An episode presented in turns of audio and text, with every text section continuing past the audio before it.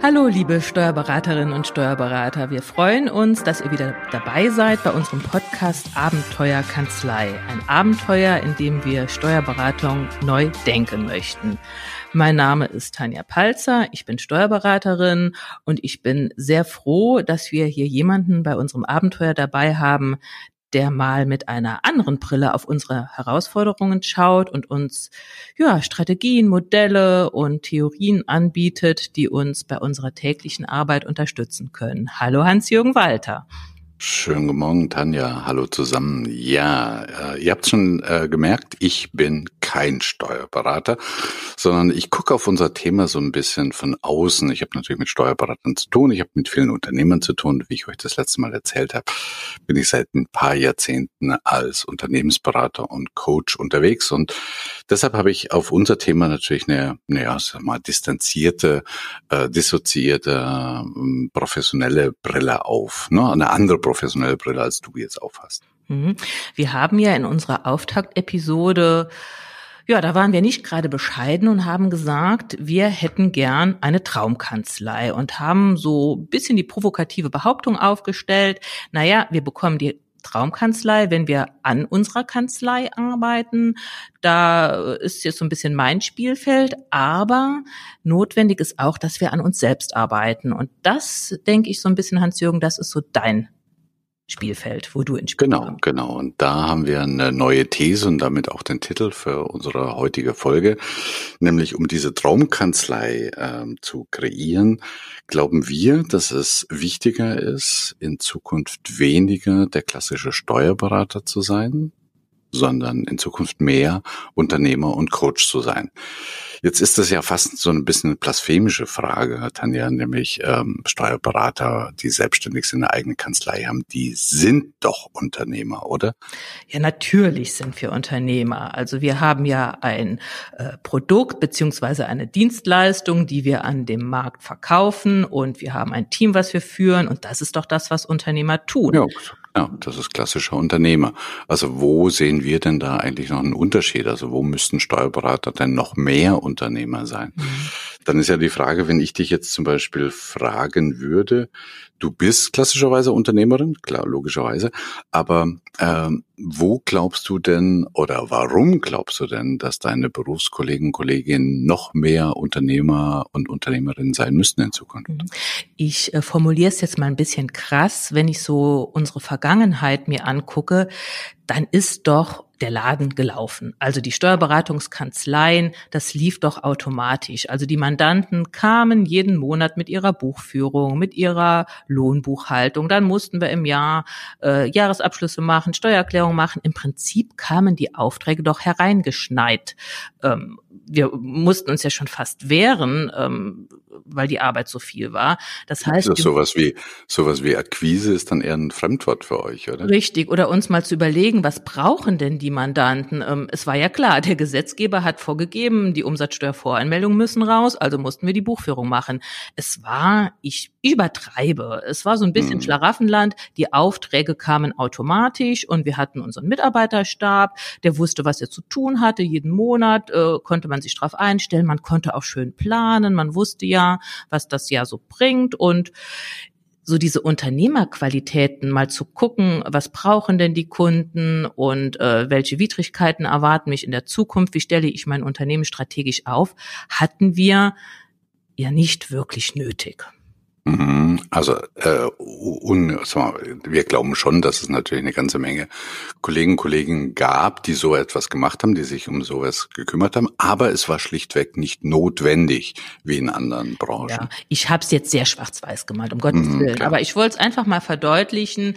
Ähm, eine Steuerberatungskanzlei, wenn die einigermaßen gut organisiert war, also was wir schon getan haben als Steuerberater, wir haben uns um die Prozesse gekümmert, wir haben uns steuerlich äh, weitergebildet und so weiter. Das war jetzt kein Selbstläufer. Wir haben, ich habe nicht hier an meinem Schreibtisch gesessen und die Füße hochgelegt, um Gottes Willen. Aber ich musste mir so diese typischen unternehmerischen Fragen ja gar nicht stellen. Und da ändert sich jetzt was im Moment. Also ich spüre es ganz deutlich und ich denke meine Kollegen auch. Hm, jetzt lass uns doch einfach mal so einen Punkt bringen, so ein paar Schlagworte, was du glaubst aus deiner Sicht oder was wir glauben, dass sich da gerade ändert. Ja, das sind die Herausforderungen, mit denen wir jetzt konfrontiert sind. Ähm, es ist gar nicht mehr so einfach, gute Mitarbeiter zu finden, Fachkräftemangel. Dann die Digitalisierung, die künstliche Intelligenz, die Automatisierung führt dazu, dass uns Geschäftsmodelle wegbrechen. Also das, was vorher wir als Steuerberater, wir mit unserer Kanzlei erledigt haben, können mittlerweile und in drei, vier, fünf Jahren wird das perfektioniert sein, irgendwelche Maschinen. Das, das wird überhaupt nicht mhm. mehr am, am Markt nachgefragt. Eine Buchhaltung geht dann mehr oder weniger automatisch, behaupte ich mal. Das heißt also, dass viele der klassischen Steuer, ich sag mal, Berateraufgaben, sondern äh, Aufgaben in einer Steuerberatungskanzlei schlichtweg äh, wegfallen werden, beziehungsweise automatisiert werden, digitalisiert werden, von KI irgendwann übernommen werden, mhm. oder, oder, oder. Genau. Also wenn ich es mal auf den Punkt bringen müsste und mich jemand fragt, ja, was ändert sich denn jetzt auf deiner Sicht? Erstens, zweitens, drittens, da würde ich sagen, ähm, wir Steuerberater müssen uns Gedanken über zukünftige Geschäftsmodelle machen. Womit verdienen wir zukünftig unser Geld? Und da schließt sich die Frage an, ja, was brauchen denn unsere Mandanten?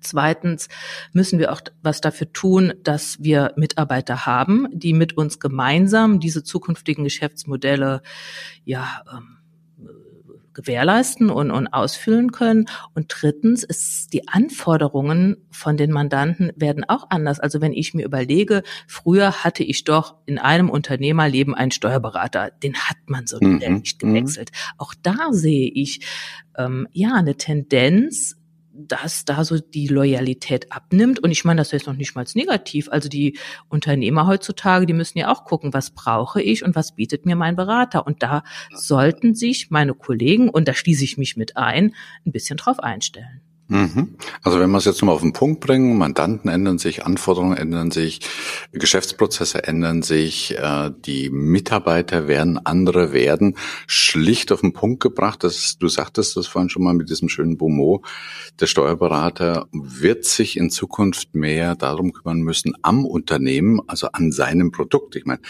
was ist das Produkt eines Unternehmens, ist klar, aber was ist das Produkt eines Unternehmers? Das ist ja sein Unternehmen zu gestalten also jetzt nicht in Fachaufgaben zu gehen, sondern sein Unternehmen zu gestalten, zumindestens teilweise. Und unsere äh, These ist, es wird notwendig sein, dass sich auch Steuerberater mehr an diese, um diese Aufgabe kümmern. Mhm. Und ähm, naja, äh, dazu müsste man vielleicht mal eine Unterscheidung einführen. Also welche Aufgaben hatten überhaupt ein Steuerberater oder mhm. ein Unternehmer? Ja, also ein bisschen Ordnung in unseren turbulenten mhm, Tag genau. bringen. Und ähm, das ist jetzt nicht auf unseren Mist gewachsen, Mist gewachsen. Äh, diese dreiteilige Unterscheidung. Und ich muss sagen, die hat mir unglaublich geholfen, zu überlegen, was mache ich denn hier gerade? Da gibt es zum einen die Fachaufgaben, die muss ich natürlich tun als Steuerberater. Ich muss mich um steuerrechtliche Fragen kümmern. Wenn mein Buchhalter zu mir kommt und er hat ein umsatzsteuerliches Problem, muss ich ihm das lösen. Die Mandanten haben Fragestellungen und diese Fachaufgaben, die waren in der Vergangenheit wichtig, sind in der Zukunft wichtig. Mhm. Aber es gibt daneben eben noch zwei andere Aufgabentypen. Zum einen die unternehmerischen Aufgaben, die haben wir eben schon angesprochen. Da geht es darum, mal zu gucken, wie ist denn die Kanzlei strategisch zukünftig, wie kann die erfolgreich sein in der Zukunft, mit welchen mhm. Leistungen verdienen mhm. wir Geld und so weiter. Und drittens, und ich glaube, das kommt bei Steuerberatern auch viel zu kurz, diese Führungsgeschichte. Also ich habe ein Team, was ich ja führen muss, was ich und führen bedeutet für mich nicht, ich sage, der Mitarbeiter A macht dies und der Mitarbeiter B macht das, sondern wirklich ja wo liegen die Potenziale meiner Mitarbeiter? Wie kann ich die fördern? Wie kann ich die mit ins Boot nehmen, damit wir gemeinsam die zukünftigen Anforderungen erfüllen können? Mhm. Wobei man hier noch unterscheiden könnte zwischen äh, Managen, also das Organisieren von Prozessen, von Arbeitsabläufen, äh, konkrete Aufgaben äh, delegieren, organisieren, dass der, dass das tägliche äh, Geschäft eben läuft und dann das, was du eben sagtest, die wirkliche Führungsaufgabe. Also ja, Mitarbeiter coachen, ähm, befähigen, ähm, entwickeln, diese Sachen, also diese eher, die soften Skills. Ne? Mhm. Jetzt hast du drei, drei Aufgabentypen eingeführt, nämlich einerseits die klassische Fachaufgabe, zweitens die Unternehmeraufgabe und drittens so die Führungsaufgabe. Was glaubst du denn aus deiner Erfahrung, Wie sah denn die Vergangenheit aus? Also wenn man jetzt mal so 100 Prozent nimmt, also ein Tag oder eine Arbeitswoche, was glaubst du, was der typische Kollege oder Kollegin in der Vergangenheit ähm, kann man das überhaupt so quantifizieren? Mhm. Ja, es hängt sicherlich ein bisschen von der Größe der Kanzlei ja, ab. In ja. größeren Kanzleien mit mehr Mitarbeitern war natürlich auch mehr Führung notwendig im Sinne von, äh, ja, wie sehen die Prozesse aus, wer macht hier was. In kleineren Kanzleien ist es auf jeden Fall so, mehr Management. Ne? Genau. Ja. In kleineren mhm. Kanzleien ist es oft so, dass der Steuerberater ja noch ähm, ja den meisten Umsatz generiert, weil er wirklich da sitzt und Jahresabschlüsse äh, produziert und Steuererklärungen.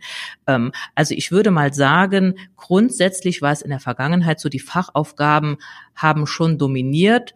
Und das ist so ein bisschen mein Appell, das, das kommt ja auch aus dieser Selbstständigkeit. Ähm, ich will jetzt nicht sagen, ich arbeite selbst und ständig, aber ich arbeite. Und irgendjemand hat mal gefordert, äh, wenn das Unternehmen eine gewisse Größe hat, und das haben ja die Kanzleien heutzutage, dass man sich auch entscheiden muss, bin ich weiter Fachkraft und arbeite selbstständig oder entscheide ich mich dafür, Unternehmer zu sein. Und dann kommen die beiden anderen Aufgaben. Dieses unternehmerische, diese strategische Ausrichtung, das war in der Vergangenheit, ich würde mal sagen, fast nicht da. Ich habe es ja am Anfang gesagt, wir Steuerberater hatten doch das Schlaraffenland. Wir mussten uns doch keine äh, Gedanken über zukünftige Geschäftsmodelle machen. Die hat ja der Staat uns mit seinen komplizierten Gesetzen geliefert. Mhm. Das ist übrigens etwas, was man bei vielen sogenannten freien Berufen findet, also neben Ärzte, neben Rechtsanwälte, neben Ingenieure, dass die, ich meine, was haben wir denn gelernt? Also was habt ihr Steuerberater gelernt? Was habe ich als Ingenieur, bin ich ja ursprünglich mal gewesen, äh, gelernt? Wir haben diese Fachaufgaben gelernt. Und wenn man sich dann selbstständig macht, ein eigenes Unternehmen gründet, dann ist man erstmal eine ganze Zeit lang in diesen Fachaufgaben unterwegs. Man ist der Wertschöpfer par excellence und das ist auch völlig okay.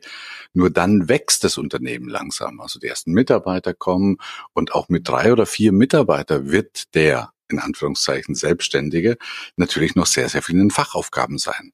Aber wenn dieses Unternehmen dann weiter wächst, dann bedarf es natürlich genau diesen anderen beiden Dingen, nämlich man muss sich überlegen, wie sieht mein Geschäftsmodell morgen aus, wie führe ich, wie manage ich? Und, und, und. Und dann fällt es einfach, glaube ich, vielen Menschen extrem schwer, von diesen Fachaufgaben loszulassen, weil das ist ja das, was wir können und mehr an dem Unternehmen oder in unserem Fall mehr an der Kanzlei statt in der Kanzlei zu arbeiten.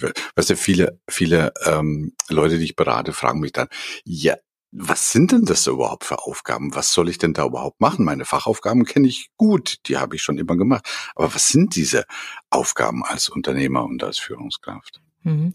Und jetzt kommen wir auch dahin, wenn es so schwierig, warum es so schwer ist. Wenn ich sage, lieber Kollege, arbeite mehr an deiner Kanzlei als in deiner Kanzlei, und dann meint er, ja, was meinst du damit? Dann erkläre ich ihm ja ein bisschen Strategie, womit willst du morgen dein Geld verdienen? Aber auch, und das ist ein ganz, wie soll ich sagen, für uns Steuerberater eine große Herausforderung, weil wir es nie gelernt haben, Mitarbeiter zu führen, ähm, Dinge zu delegieren, weil ich muss mir ja auch Freiräume schaffen. Ich sollte ja Fachaufgaben delegieren, um mehr mhm. an meiner Kanzlei zu arbeiten. Aber wie delegiere ich denn? Also da werden wir sicherlich noch den einen oder anderen Podcast zu machen. Wie führe ich denn? Sage ich meinem Mitarbeiter genau, was er zu tun hat? Oder gebe ich ihm einfach ein festes Ziel vor? Oder arbeite ich mit, mit flexiblen Zielen? Da gibt's ja wirklich verschiedene Führungsstile. Ganz Ansätze, ja. Genau. Ja. Ja, da, da bist du ja schon bei den Stolpersteinen. Weißt du, ich merke das immer wieder, ähm, wenn man den Leuten sagt, hey, ihr müsst mehr an eurem Unternehmen arbeiten, an dem Produkt äh, des Unternehmers, also am Unternehmen. Da sagen sie, ja, super, alles klar. Und dann merke ich aber in der Praxis, dass es da eine ganze Menge Stolpersteine gibt. Und ich glaube, das wäre mal wert, da ein bisschen äh, näher zu beleuchten. Also wenn du einen typischen Kollegen oder nimm, nimm dich selbst und zu sagen, äh, mein Fachaufgaben, also einen Abschluss zu machen oder einen Mandanten zu beraten, das hat ja auch was. Also ich merke das ja bei mir selbst. Ja, ne? also wenn ich morgens in meinem Auto sitze, meine Kanzlei fahre und ich weiß, ich habe jetzt gleich drei Mandantentermine und dann muss ich noch irgendeine Erbschaftssteuererklärung mhm. fertig machen, da habe ich richtig Lust drauf. Das ist nämlich irgendwann fertig, das ist eine konkrete Aufgabe ich kann danach eine Rechnung schreiben. Ja, du kannst es abrechnen. Das genau. ist ja das. Ne? Inhaltlich ja, ja, macht es Spaß. Wenn ich gerade mit Mandanten zu tun habe, kriege ich ein positives Feedback. Ich merke, ich bin wichtig. Also ich habe echt mhm. das Gefühl, ich habe was, was geschafft. Geleistet. Was genau. leistet. Ja. Und jetzt nimm mal spaßeshalber andere Tage, also die gibt's ja hundertprozentig bei dir, wo du viele Mitarbeitergespräche führst, wo du vielleicht Konflikte löst, wo du da sitzt und mal drüber nachhirnst, wie könnten zukünftige Geschäftsmodelle aussehen. Und wenn du jetzt einfach mal die Zeitqualität, also wir haben jetzt erstens gesagt, okay, typischer Tag eines Steuerberaters, voll mit Fachaufgaben, die irgendwann fertig sind, wo man Haken damit machen kann, die man A gelernt hat, zweitens sehr konkret sind und letztendlich, die man auch in Rechnung stellen kann. Und jetzt so einen anderen Tag, also ich sage jetzt mal so einen Führungstag. Ähm, dann macht es für mich, ja, sag, ja sag ich merke schon, wie so die Energie abfällt, weil äh, da kommt dann so abends das Gefühl, was habe ich heute überhaupt geschafft? Ja, genau. Ich habe mal nichts Abrechenbares produziert und was jetzt aus meiner subjektiven Sicht, aber ich denke, das trifft auch auf viele meiner Kollegen zu, man ist ja auch nie fertig. Ich möchte doch mal mhm. mit einer Arbeit fertig sein, aber äh, strategische äh, Dinge zu entwickeln oder mir zu überlegen, wie führe ich meine Mitarbeiter und da auch mit den Mitarbeitern zu kommunizieren, gewisse Dinge zu besprechen, das hört ja nie auf. Man hat nie das Gefühl, man ist mal fertig, fertig zu sein. Arbeit, genau. Ja. Und du kannst es, und das ist, glaube ich, auch noch so ein bisschen Paradigma einer vergangenen Welt, ähm, du kannst es nicht in Rechnung stellen. Und was als wertvolle Arbeit galt, ich sage jetzt mal bewusst Vergangenheitsform, war eben alles, was abrechenbare Leistung ist. Ne? Ja. Und Führungsaufgabe, ich kann mich da gut erinnern, das ist schon äh, ein paar Jahrzehnte her, da hatte ich mal ein kleines Softwareunternehmen und wir hatten ein Nachkalkulationsprogramm für ein Ingenieurbüro geschrieben und das ging einfach darum, so die Projekte besser kalkulieren zu können. Und da sagte mir dann der Chef, ja, aber du musst dabei auch die unproduktiven Stunden ähm, erfassen. Und da sagte ich dann, was meinst du mit unproduktiven Stunden? Und da sagte er, naja, das sind so Sachen wie Krankheit und Urlaub und auch meine Zeit, also die ich dann in irgendwelchen Meetings oder Besprechungen sitze, die sind ja unproduktiv. Und dann sagte ich, wow, äh, das ist ein heftiges Wort. Also damals wurde mir klar, dass man einfach immer noch im Kopf unterscheidet. Produktive Arbeit ist abrechenbare Leistung, also jetzt bei euch äh, gegenüber dem Mandanten. Und alles, was das nicht ist, und das ist ja Führung und Management, ist eben in Anführungszeichen unproduktiv. Und das das hatten irgendwie so in der Vergangenheit immer so, boah, nee, das mag ich nicht. Komm, lass mich lieber Fachaufgaben machen. Mhm. Ja, jetzt haben wir schon, haben wir schon eine Reihe von Stolpersteinen entdeckt. Mir fällt noch ein letzter ein. Wir Steuerberater sind ja auch gewohnt, dass die Dinge auf uns zukommen. Wir reagieren. Also da kommen E-Mails, die wir beantworten müssen. Dann hat das Finanzamt Fragen, der Mitarbeiter hat mhm. Fragen. Mhm. Also wenn ich mir überlege, ich sitze mich morgens hinter meinen Schreibtisch und harre der Dinge, die da kommen, da ist ständig was zu tun ich muss mir, ich muss mir das ja fast erkämpfen, mal eine Stunde, wo ich sage, so jetzt lasst mich mal alle in Ruhe. Ich muss jetzt mal strategisch an was arbeiten, also strategisch für meine Kanzlei. Und dann kommt schon gleich das schlechte Gewissen. Naja, eigentlich müsstest du noch sieben E-Mails beantworten und drei Mitarbeiter warten auch noch auf deine Antwort. Mhm, das mhm. ist nicht einfach, was wir hier fordern. Ja, auf der einen Seite ist, ich stelle mir das gerade vor, wenn man in einer Branche unterwegs ist, wo man permanent reagiert. Also du, du, da kommt ja permanent auf was auf dich zu. Also du musst ja nie lange da sitzen und warten, bis da was kommt. Dass das natürlich auch eine gewisse Attraktivität hat und aber auf der anderen Seite, dass es auch ein Umdenken erfordert, jetzt zu sagen, jetzt seid man mal proaktiv. Jetzt mache ich eigentlich etwas, nämlich wie zum Beispiel sich mit einer Strategie auseinandersetzen, kommen wir in einem späteren Podcast noch drauf zurück, oder mir zu überlegen, wie ich den Mitarbeitereinsatz äh, besser plane oder welche Mitarbeiter ich wie weiterentwickeln kann. Das ist ja was Proaktives und wenn ich es jetzt nicht mache, aber heute, also heute nicht mache, würde ja eigentlich nichts passieren. Und das ist der große, große Vorteil. Also das ist ja eher was, was äh, prophylaktisches, was präventives, was in die Zukunft geht. Ne? Mhm. Ja, also wenn ich das jetzt zusammenfassen müsste, würde ich sagen, der erste Schritt ist überhaupt mal zu erkennen, wie wichtig es ist, mal Fachaufgaben ja ein bisschen abzugeben und sich mehr, also auch zeitliche Freiräume zu schaffen mit diesen unternehmerischen und den Fach, äh, jetzt siehst du, ich will die nicht loslassen, Fachaufgaben mit den Unternehmeraufgaben und den Führungsaufgaben zu beschäftigen. Und da würde es wahrscheinlich helfen, wenn man sich auch mal so einen Überblick verschaffen würde, mal einfach so eine Woche sich selbst beobachtet, was tue ich denn hier? Und ich mhm. glaube, mhm. viele äh, meiner Kollegen wären überrascht, wie viel Zeit sie doch mit Fachaufgaben verbringen und wie wenig Zeit sie sich Unternehmer- und Führungsaufgaben widmen. Und das meines Erachtens gefährdet das den zukünftigen Erfolg.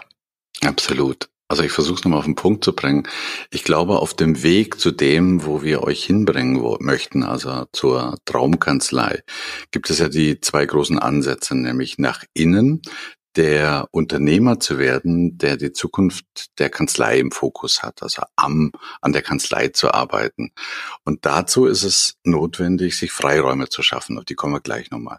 Und nach außen eben für die Mandanten in Zukunft mehr der Unternehmensbegleiter zu sein. Und ähm, Dazu ist es sehr, sehr sinnvoll, sich mal Gedanken zu machen, wie viel meiner Wochenarbeitszeit investiere, ich mache es jetzt mal proaktiv, investiere ich denn momentan noch in Fachaufgaben und wie viel Zeit benutze ich, investiere ich ganz bewusst für Führungs- und für Unternehmeraufgaben? Und da können wir eigentlich eine konkrete Aufgabe mal anbieten, oder? Mhm. Ähm, ja, ich habe es ja eben schon angesprochen, sich mal einen Überblick verschaffen. Legt euch doch mal eine Tabelle an, wo ihr ähm, so reinschreibt, was ihr denn so tut. Da muss jetzt nicht jedes Telefonat rein, aber doch so mal eine halbe Stunde E-Mails beantwortet und mit drei Mandanten telefoniert, Besprechungen, Jahresabschlüsse nachgeguckt und so weiter und ähm, gliedert das man mal oder macht dahinter so drei Spalten. Was sind jetzt Fachaufgaben? Was sind Unternehmeraufgaben und was sind Führungsaufgaben? Mhm. Und vielleicht sogar noch eins obendrauf gesetzt, wenn ihr dann merkt äh, und ihr dann auf äh, diese Tabelle schaut und merkt, Mensch, da gibt's ja eine ganze Menge Fachaufgaben, die theoretisch auf jeden Fall das Potenzial hätten äh, zur Delegation, dann könnte man den nächsten Schritt gehen und sagen, welche dieser meiner momentanen Fachaufgaben kann ich eigentlich wie organisieren, dass ich die in Zukunft einem Mitarbeiter oder Mitarbeiterin übergebe. Mhm. Da sind wir bei dem großen Thema Delegation. Ja, ich habe es eben schon gesagt, da machen wir auf jeden Fall einen Podcast drüber, weil Absolut. das hört sich auch einfacher an, als es ist, kann ich wiederum aus eigener Erfahrung berichten. Genau. Du, ich habe noch eine letzte Idee. Was hältst du davon, wenn wenn wir den äh, deinen Kollegen da so eine so eine Tabelle machen mit Musterbeispielen, einfach, dass sie nicht mehr mit leeren Blatt anfangen müssen, sondern dass sie sich ein bisschen orientieren können. Mhm. Also wir legen eine Tabelle an, bereiten das vor und ich schreibe einfach mal so ein paar typische Aufgaben rein, wo ich denke, die hat jetzt jeder Kollege und die können dann meine Kollegen vervollständigen. Genau, und die ja. legen wir euch bei uns auf die Seite in die Shownotes dieser Sendung. Das findet ihr dann unter abenteuer-kanzlei.de zum Downloaden. Und äh, wie gesagt, wir empfehlen euch, führt mal eine Woche lang so ein bisschen locker flockig Buch drüber, wie viel Fachaufgaben, wie viel Führungsaufgaben und wie viel Unternehmeraufgaben ihr habt. Und vielleicht überlegt ihr schon, welche dieser Fachaufgaben an welchen Mitarbeiter delegierbar werden und dann docken wir da mit einem unserer nächsten Podcasts an. Ja, das hört sich gut an und ähm, ich habe es mittlerweile kapiert, einige meiner Kollegen auch, aber ich glaube, äh, bei vielen, die müssen noch so ein, wie soll ich sagen, so eine so eine Änderung in der in ihrer Haltung hinbekommen.